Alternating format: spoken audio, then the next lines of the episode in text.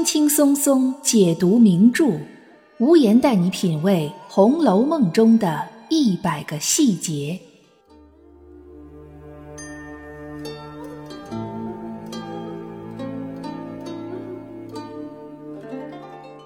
好的，各位听友，大家好，我是暗夜无言，欢迎大家收听《红楼梦》中的一百个细节的番外四。在上一期的番外三里呢。无言跟大家分享了一个我个人心目当中《红楼梦》的十大美女的排行。当然了，像这种个人色彩比较浓厚的排行，肯定会引起大家的一些不同的看法，这个也是非常正常的现象啊！我也欢迎大家在评论区一起来留言探讨。比如说，有的宝友说了，你把兼美排在第一位，这是不对的，因为兼美它是个神仙。拿一个神仙跟一堆人比，那这个不是大家不在一个起跑线上吗？我是这么想的啊，嗯，如果要是从这一点上来说呢，那么林妹妹她也应该算是半仙了吧？因为她的上辈子是生活在灵河岸边三生石畔的一株仙草，后来更是在贾宝玉的甘露的灌溉之下，修成了一个女体，连神仙的形体都有了。而且他和太虚幻境的那些仙姑呢，都是旧相识。仙界的那些仙姑们亲切地称林妹妹为绛珠妹子。从这个细节，我们就可以看出来，林黛玉我们也不能把她当成是一个普通的凡人来看待。那你说能不把林妹妹排到这个美女的排行榜里吗？那肯定是要排进去的。那同理呢，兼美也是一样。那另外一个原因呢，就是其实兼美她和秦可卿在我心里是并列排在第一位的。那么兼美，它是作为神界的一个形象，它代表着作者的审美的一个最高水准，就是钗黛合一。而秦可卿是他在人世间你所能找到的一个真实的一个人映射，对吧？所以不是说把兼美排在第一位，而是把秦可卿这种长相、兼美这种长相，把它认为是《红楼梦》当中审美的最高标准。这是我的一个浅见。那么。呃，有关于番外三的呢，我们今天就不多说。今天我们来说一说番外四，我们要做什么？也是像之前承诺的那样，要给大家做一个个人色彩更加浓厚的一期，就是说一说暗夜无言心中最喜欢的十位红楼人物。我仔细的想了一下，我忽然发现，就是因为作者把他们写的太立体了，他们每个人的优点跟缺点一样明显，所以呢。我惊讶的发现，我如此的喜欢《红楼梦》这部书，但是真正能让我说出说我很喜欢的那个人物，真是屈指可数。所以我的这个排行榜真的是经过深思熟虑、反复思量的。好了，那我们从第十名开始吧。在我心目当中最喜欢的《红楼梦》人物排名第十的是谁呢？这个人就是麝月。是的。在我们这些《红楼梦》爱好者所探讨的各种问题当中呢，有一个问题，我相信是很多伙伴都一直在想得到一个答案的，那就是究竟是谁将怡红院的这些秘密泄露到了王夫人的耳边，对吧？呃，无言在第四十五期的正文节目当中呢，也专门做了这样一期，说谁是怡红院的告密者。我相信。可能有超过百分之五十的《红楼梦》爱好者都会认为怡红院的泄密者是袭人，对吧？袭人这个人也确实有很多遭人诟病的地方，他身上也有很多的疑点。但是在第四十五期当中呢，无言跟大家做了一个简单的分析，像后来的四儿啊、方官呐，包括晴雯呐这些事儿，应该都不是袭人透露给的王夫人。那么不是袭人呢？可能有的伙伴又说了。连贾宝玉都说麝月就是公然又是一个袭人。如果说袭人是告密的第一嫌疑人的话，那么顺位往下排，嫌疑第二大的就应该是麝月了。那为什么你还会喜欢麝月呢？其实我认为啊，告密的应该也不是麝月。我在第四十五期节目里呢，将这个犯罪嫌疑人的目标锁定在了秋纹的身上。当然呢，这也是一个个人的一个浅见，大家也可以就当听一乐就完了。那么，为什么我喜欢麝月呢？大家想一想，怡红院作为贾宝玉平时休息和生活的地方，在这个地方当中发生过很多很多的事情，比如说贾宝玉帮平儿理妆，贾宝玉过生日的时候，寿怡红群芳开夜宴，包括贾宝玉被贾政打完了之后，在怡红院养伤，薛宝钗去看他，很多非常有意思的情节都是发生在怡红院的。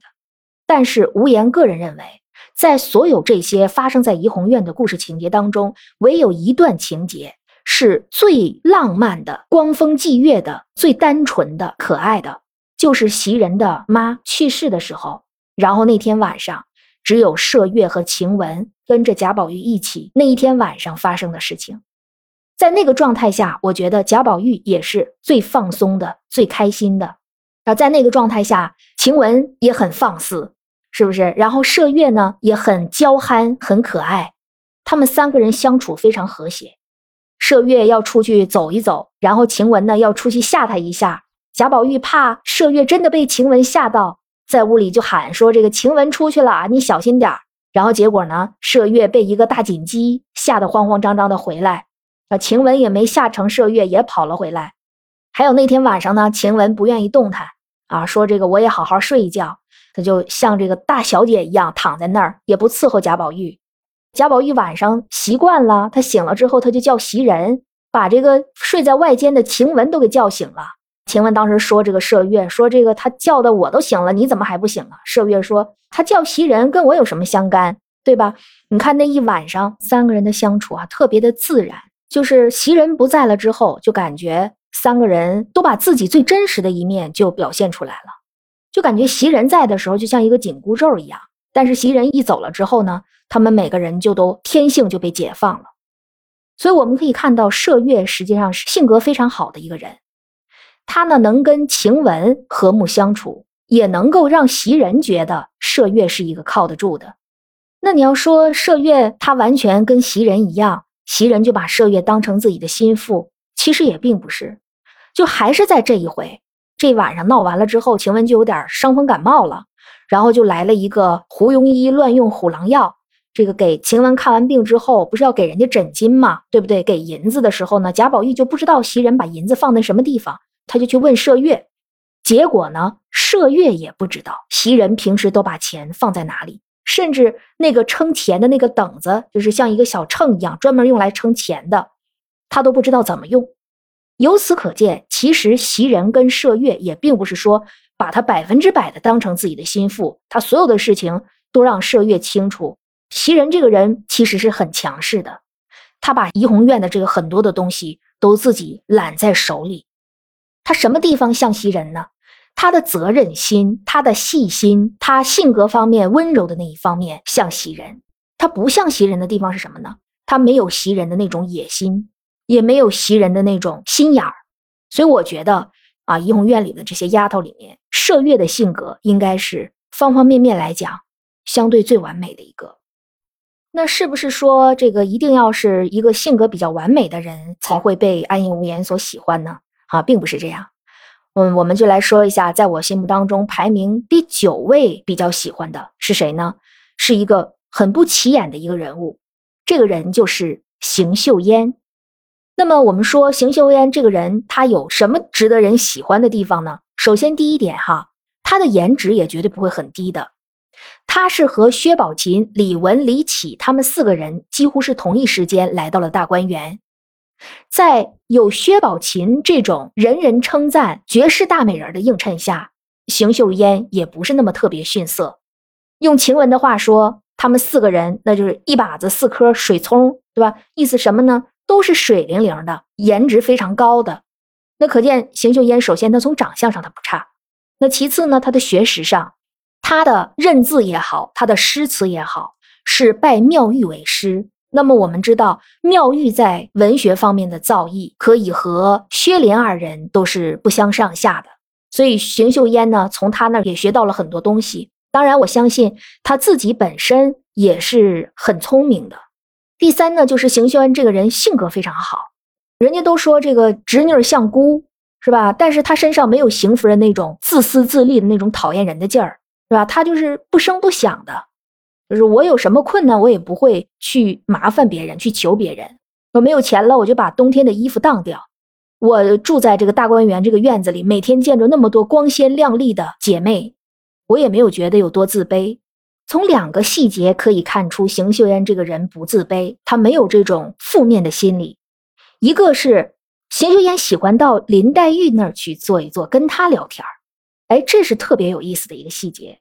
邢岫烟这样一个在贾府既没有什么地位，又很贫穷的这么一种情况之下，她能够成为林黛玉的座上宾。书里也并没有哪一个地方特别的去描写，说邢岫烟跟林黛玉他们俩是怎么关系变得这么好的。那可能就是物以类聚，人以群分呗。他有跟林黛玉心意相通的一面，这是一点。另外一个呢，他对自己并不自卑。还有一点呢，就是邢岫烟在遇见贾宝玉的时候，如果是一个非常自卑的人，那么他在贾府众星捧月的凤凰贾宝玉面前，他肯定是有点畏首畏尾的，放不开手脚，也不太敢说话。可是事实并不是这样，邢岫烟侃侃而谈。给贾宝玉讲妙玉最喜欢的诗是什么？终须一个土馒头，然后引申到去回妙玉的坎内人这样一个称呼，洋洋洒洒的给他讲这些，非常自信，侃侃而谈。邢岫烟她的人生的归宿嫁给了薛科也是蛮不错的，虽然我们不知道后来他们的生活发生了什么样的变化，但是就前八十回来讲，邢岫烟的结局呢还算是比较理想的。那排在第八名的将会是一位男性，在我们《红楼梦》中的一百个细节的第一期节目当中就出现的一位男性啊，就是贾云。为什么喜欢贾云这个人物呢？因为《红楼梦》当中的男性，几乎所有的男性，包括贾宝玉在内，都有一些很让人不喜欢的地方。但是我们说贾云这个人没有那种特别渣男的地方，相对来讲，他还是比较好的一个男性形象。首先，第一点，他比较孝顺，他没有父亲，他对母亲非常孝顺，希望能够给母亲一个很好的生活。他一开始求的是贾琏，后来这个事儿没有办成。他很聪明，他立刻就想到这其中的关键是什么，他就转而去求凤姐儿，求了一个在大观园里面种花种草这么一个工作。也因为这个工作呢，遇到了自己人生当中未来的另一半，就是小红。贾云这个人呢，他。很踏实肯干，没有公子哥的那种习气，也不像贾瑞这些人对生活有一些不切实际的幻想。贾云是一个非常脚踏实地的人，但是他不是一个脚踏实地的笨蛋，他呢脑筋还很灵活。后来在园子里碰到了贾宝玉，他也是顺杆就爬，对吧？他和贾宝玉的那一段对话，贾宝玉说：“你竟像是我的儿子。”贾琏说：“人家这贾云比你大好几岁呢，你还占人家便宜，说人是儿子。”贾云立刻就说：“哈，摇车里的爷爷，拄拐的孙孙，虽然年龄小，但是辈分大。如果不嫌我蠢笨，那我愿意给你当儿子，顺杆爬，让贾宝玉认他当干儿子。”贾云这个人不仅很踏实，而且他还能屈能伸，而且他这个人胆子还挺大的。实际上，他跟小红私相授受是不应该的。像贾府这种大家族，肯定是明令禁止的。你像思琪和潘佑安那样的，那后果是很严重的。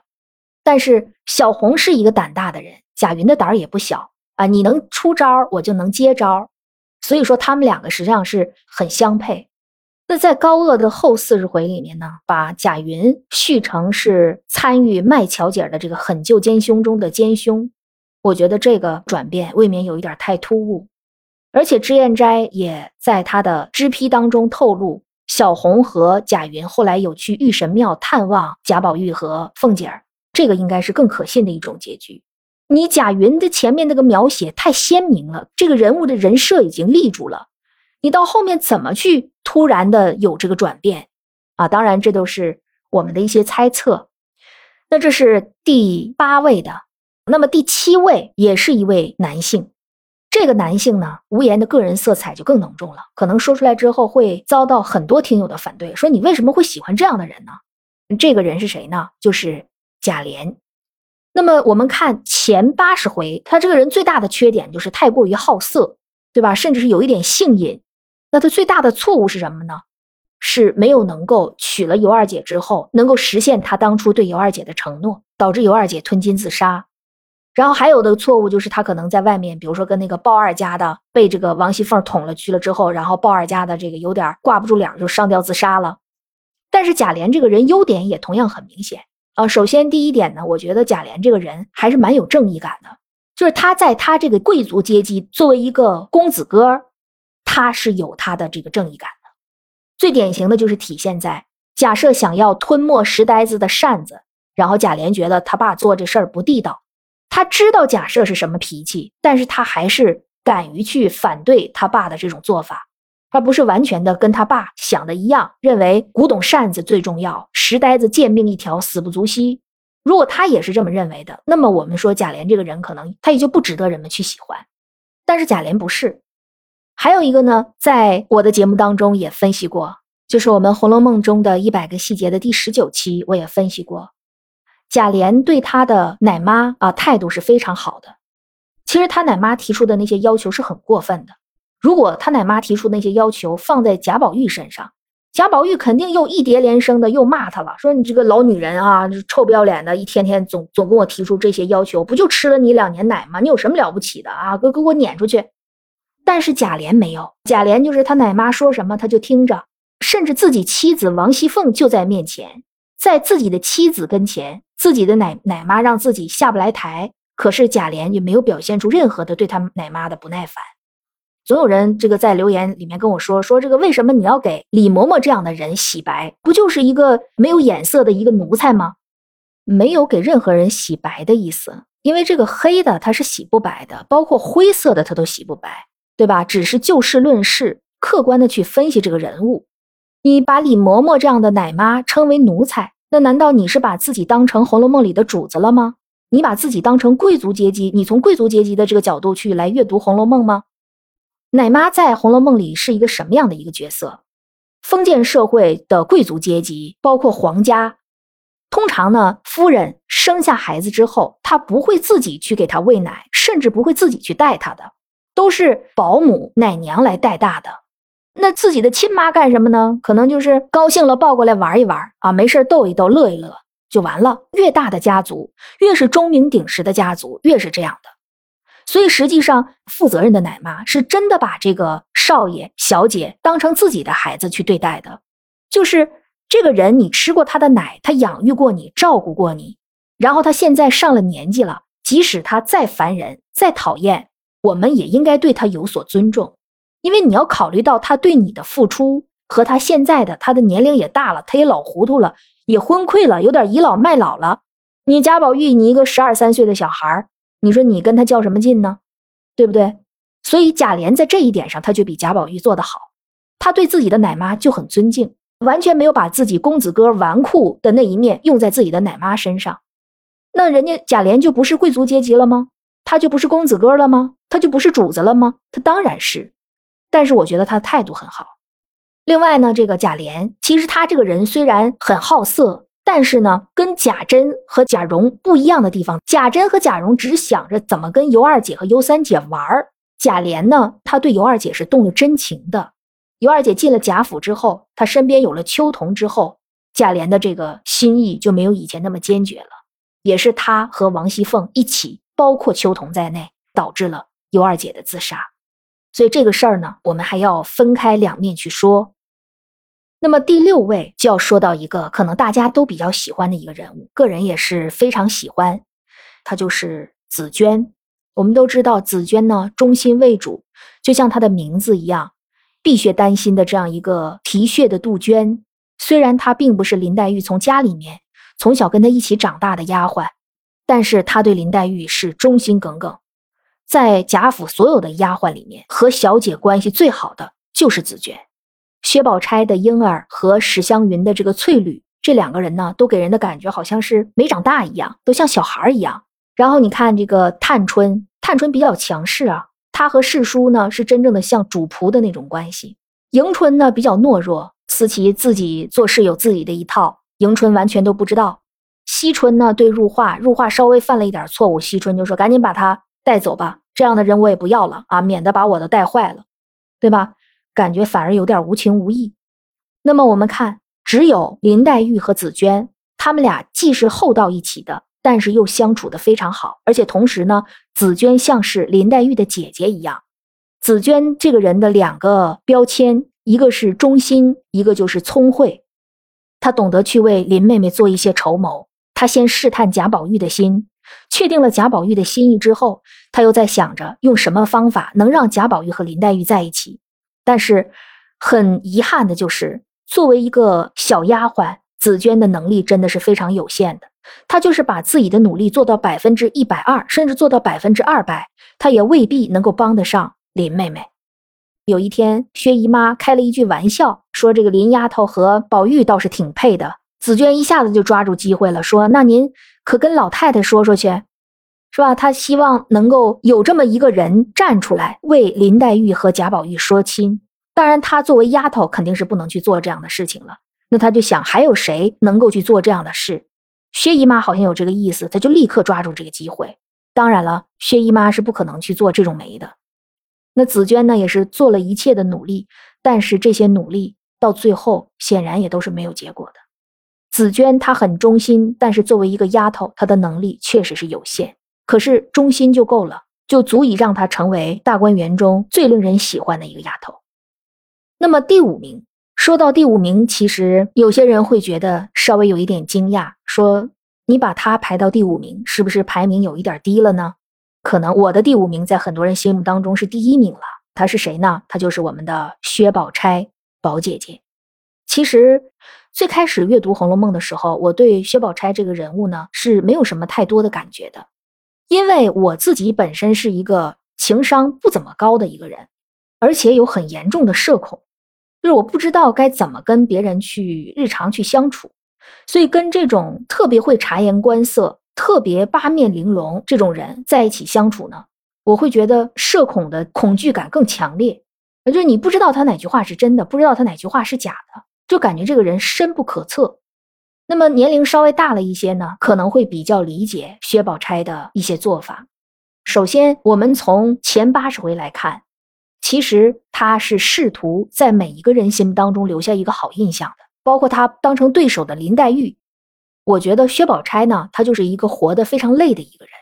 她既要想着怎么复兴薛家，怎么能够孝顺母亲，怎么能够就是辖制自己不成器的哥哥。同时呢，他又要想着自己的未来，他为了自己的人生的目标，放弃了自己本身作为一个年轻女性的喜好，用冷香丸来压制自己天生的这个一腔热血，把自己的闺房变成一个雪洞一样，一般器具全无的这么一个地方，甚至生活当中所有的这个爱好啊，都要压抑下去。就说句不太公平的话，对于某些人来说，唾手可得的东西。薛宝钗却要付出十倍甚至二十倍的努力去争取，但是她却仍然还是得不到。这一点其实，在书里也是有体现的。比如，他对薛宝琴就说过：“说我倒不知道我哪儿不如你。”哈，这也是体现出了薛宝钗隐藏已久的一个心声。那泥人还有个土性呢，对吧？薛宝钗脾气再好，性格再大度，对吧？她再情商高，她能把这些隐忍下去，但是也是会有偶尔爆发出来的时候。我对薛宝钗这个人物的感觉就是敬佩，更多过于喜欢。那么排在薛宝钗之前第四位的，在我心目当中是探春。在我们的番外三里面，我也大量的说了探春。其实探春这个人，她的缺点也是非常明显的，就是她对于她的这个亲妈赵姨娘的态度，这个是让我们现代人很多人是理解不了的。贾探春坚定地认为，她的母亲就是王夫人，而赵姨娘只是一个姨娘。当然，在那样的一个社会环境当中，从宗法制度上来讲，我们都可以理解，有这种思想观点是再正常不过的。我觉得这个不能算是探春这个角色身上最大的缺点。最大的缺点是什么呢？个人认为，更应该是探春对贾环的态度，对吧？你们是同父同母的。宗法制度上都认定贾环是贾氏子孙，那你作为和贾环同父同母的姐姐，你是不是应该对贾环在关爱和教育方面多关注一些？但是我们从书中的种种细节可以看出，探春跟贾宝玉的关系显然是更好的。如果探春能够像元春对待宝玉那样去对待贾环，我想年纪轻轻的贾环也不会像书里所表现出来的这么招人讨厌。对吧？我们知道元春在在教育贾宝玉上花了很多的心思，教贾宝玉去读书识字，起到了长姐如母的作用。可是探春对自己同父同母的弟弟，那就要稍微差一点了。以探春个人的学识和她的这种心胸宽广的程度，如果她能够从小多给贾环一些姐姐的关爱，或者是多从教育的方面对他进行一些言传身教，那么贾环也不会像现在书里面所体现出来的，像一个熊孩子一样，心胸这么狭窄啊，到处惹祸啊，学习也不咋好，大家都不喜欢他，欠儿灯似的，是不是？对，这可能是探春这个人最大的一个不足之处。那么除了这两点之外，探春还是可圈可点的。甚至从大家闺秀的这个角度上来讲，我觉得探春比薛宝钗还要更大家闺秀一些。然后呢，我们就到了前三名了。要说到我喜欢的第三名的人物啊，应该是争议比较多的，因为很多人非常不喜欢这个角色，认为他很坏，甚至是女性当中最坏的一个角色。那么这个人呢是谁呢？就是王熙凤。王熙凤这个人有没有缺点呢？当然有。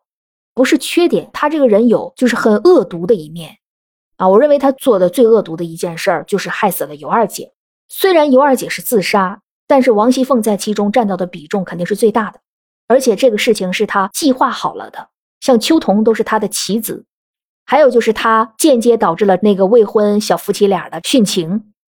但是有的人说王熙凤的恶毒之处，他还害死了贾瑞呢！啊，这人太坏了，这一点我倒并不认同。贾瑞并不是他害死的，贾瑞是正照风月宝剑，自己想疯了心了，精尽人亡的，对吧？他是这个好言难劝，该死的鬼，他是自己作死的。那么王熙凤呢，只是戏弄他。那首先是贾瑞这个人，他就起了不该起的色心。这王熙凤是他的嫂子，那虽然他和贾琏不是亲兄弟，但都是玉字辈的嘛。看着人家长得漂亮，就对人家起了歹心了。偏偏王熙凤还是一个有手段的人。两次戏弄了他，但是这两次戏弄他都不是导致贾瑞死亡的直接原因。王熙凤也说：“要你知道我的手段啊，死在我手里才好呢。”他说的这个话，其实就是要让你见识见识我的手段，并不是说我要杀了你，只是要让他知道我王熙凤是不可侵犯的。不要觉得我是那些庸脂俗粉。这个事情错是错在贾瑞，王熙凤甚至可以说是，我觉得他是正当防卫。当然呢，贾瑞自己后来正照风月宝剑，那是他自己活该，对吧？所以有的人说，你看这个王熙凤把贾瑞都害死了，他还能是个好人吗？王熙凤确实不能算是一个好人，但是在贾瑞这个事儿上，王熙凤做的没有太大的错误。那王熙凤呢？我比较喜欢她的，其实就是她手段杀伐果决的这一块儿。《红楼梦》里的这些姑娘们，每天不是想着将来怎么样能够成为宝二奶奶？或者是哎呀，我的这个爱情，我的诗，我的这点小爱好，闺阁女子的花花草草的那些事儿，那些风花雪月的事儿，绝大多数的女性都在做这样一些事情的时候，王熙凤在干什么呢？王熙凤在想着怎么搞钱，怎么搞事业。我觉得这个是王熙凤这个角色身上最大的魅力。她肯定是有缺点的，比如说她善妒，她为了搞钱不择手段，这些不掩盖她身上的光芒。虽然说，如果现实生活当中有王熙凤这么一个人，我们跟她相处真的一定要额外的小心。但是她作为《红楼梦》当中的一个角色，真的你就觉得这种女人啊，真的是人间极品，也是《红楼梦》里的极品啊。所以我觉得她在我心目当中，我对她的喜欢程度是可以排在第三位的。那么排在第二位的，他们家的上榜率是很高的，上榜了一个贾琏，上榜了一个王熙凤，然后呢？在我心目当中，我第二位喜欢的就是平儿。平儿内心平和、善良，但是又不乏机智。她呢，有的地方跟紫娟很像，但是呢，她又比紫娟多了一些隐忍。她就像王熙凤和贾琏的一个平衡剂一样。她的出现呢，就平衡了贾琏的俗和凤姐的威，对吧？《红楼梦》当中也有人说过这个话：紫娟是好丫头。她在潇湘馆的生活是没有压力的，她可能唯一的压力就是来自于她对林黛玉未来的这个操心。但是平儿面对的压力是非常大的，一方面是来自贾琏的压力，一方面是来自王熙凤的压力，还有一方面是来自王熙凤她手里的权力所带来的压力。因为王熙凤管得太严了，所以很多人要要干什么事儿都要来求平儿，对吧？平儿要在这之间做出一个权衡。他既不能显现出说大家认为我比王熙凤还要更得人心，另外一方面呢，他又不能让这些来求他的人失望，他要真的能够帮人家办成这些事情，在这个整个的过程当中，平儿他都起到着一个平衡的作用，所以他叫平儿，不是平和的平，也不是平安的平，而是平衡的平。所以平儿他是很不容易的，他像紫娟一样招人喜欢，但是他为什么能够排的这么靠前？就是因为他太不容易了，他所面临的局面，他的面临的生活，是把他两面放在火上烤的。那在这种情况下，他都能能够对每一个人都体现出他善良的一面，包括对刘姥姥，真正的对刘姥姥好的人其实没有几个。你包括贾母也好，王熙凤也好，甚至是周瑞家的也好，他们对刘姥姥都是有私心的。可是平儿对刘姥姥真的是一种善良的心在里面。最后，我们来说一下《红楼梦》当中我最喜欢的人物。说到这儿，其实可能还有很多人都没有说，比如说贾宝玉呀。妙玉呀，史湘云呀都没有说，那么排在第一位的会是谁呢？应该说，从最开始读《红楼梦》，一直到现在这么长时间的漫长的阅读过程当中，我始终认为《红楼梦》当中我最喜欢的人物还是林黛玉。原来呢，我是觉得我喜欢林黛玉的优点啊，她那些缺点呢可以包容她。但是随着阅读的加深，对这个人物形象不断的了解。我居然发现，哈林妹妹的那些缺点，其实也并不算是缺点。说林妹妹爱哭，她的哭只是因为贾宝玉，对吧？因为她要还泪嘛。她不是说时时刻刻都是要哭的，来一阵风就能把她吹哭了。她不是那样的人。其实相反，林黛玉正是《红楼梦》的女性当中最有幽默细胞的一个人。王熙凤挺有幽默细胞，但是因为王熙凤是媳妇的身份。他在大家面前开几个玩笑，可能是因为他身份放得开。除了王熙凤以外，都没有什么幽默细胞。惜春要画画，薛宝钗帮他准备那些画画的用具。说到最后呢，连这个酱油、哈醋什么的都快写上去了。林黛玉就开玩笑说：“是不是把自己的这个嫁妆单子都写上了？”可能有的人会说这是刻薄，其实这能刻薄到什么地方呢？就是姐妹之间互相开一个玩笑，是不是大家也都笑得挺开心？说到刘姥姥的时候呢，林妹妹就说她是母蝗虫，她说要画一个邪皇大嚼图，引得大家也是笑得前仰后合的。可以细读文本，会发现，在很多人多的场合，最妙语连珠的那个不是王熙凤，就是林黛玉。就他们两个会说，哎，也敢说。所以说，林黛玉并不是我们想象中的那种特别孤傲、特别冷漠，然后性格脾气非常古怪，不愿意跟人来往。三句话说着都翻着白眼儿，都目无下尘的那种，他还真不是这种人。你从他的言谈举止，你能看到林黛玉既有她有仙气儿的一面，也有她接地气儿的一面。你像王夫人也好，晴雯也好，对贾宝玉的一些荒唐的行为呢，他们都能够接受，也都能够包容。但是你说能不能理解他为什么这样去做？那只有林黛玉一个人能够理解。这是从男女情感上来讲。那么从女性的友谊上来讲，我们看林黛玉和紫娟最好的主仆关系。林黛玉对史湘云的这种任性的包容，非常有耐心的教香菱学诗，还有跟邢岫烟这样的性格孤僻的人，跟妙玉这样的性格怪异的人，薛宝琴这样能够掩盖她光芒的人，她都愿意倾心以待。实际上，林黛玉这种人是属于日久见人心型的，就最一开始你跟她相处，可能会觉得有隔阂。随着时间的推移，就会越来越发现这个人是值得交往的一个人，是会跟你以真心换真心的一个人。好，那说到这儿呢，就说完了。暗夜无言心目当中《红楼梦》里面最喜欢的十个人物，当然肯定跟很多听友心目当中的十大红楼人物是完全不一样的啊，因为有很多人并没有入选，比如说相当受大众欢迎的史湘云啊、晴雯啊。啊，甚至连贾宝玉都不在我的这个榜单之内。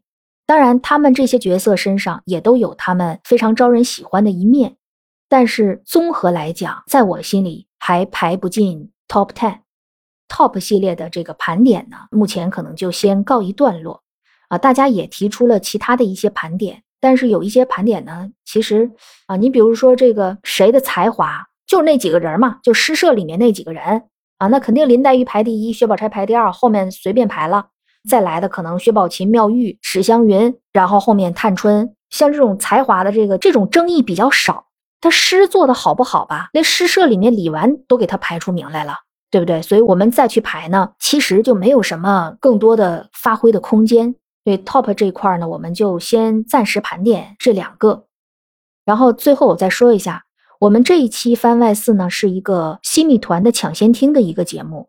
西米团的伙伴呢，可以提前七天听到我们这个节目。抢先听就是西米团伙伴的一个专利。那如果您想当时就听到暗夜无言的节目，可以加入我们的西米团。呃，如果您不着急，那您也可以就是等七天，对吧？等七天之后再听。呃，那我们的西米团呢，除了有抢先听之外，还有我们的付费节目免费听，比如说我们的番外一。那如果您加入了西米团呢，这个就可以免费听，以及我们以后的所有的收费节目都是可以免费听的。因为现在暗夜无言是在做一个全职的主播，所以呢，在做免费节目之余呢，也是偶尔会有一些收费的节目。另外呢，喜马也开通了这个打赏的功能。如果您是最新的喜马的客户端的话，在我们这一期节目的进度条上方有一个赏字的标识。啊，您可以点进去，对暗夜无言的节目进行一个打赏。那么您的每一分支持呢，都是我继续做节目的一个动力。好的，我们这一期的番外到这儿就结束了。我是暗夜无言，那让我们下期再见。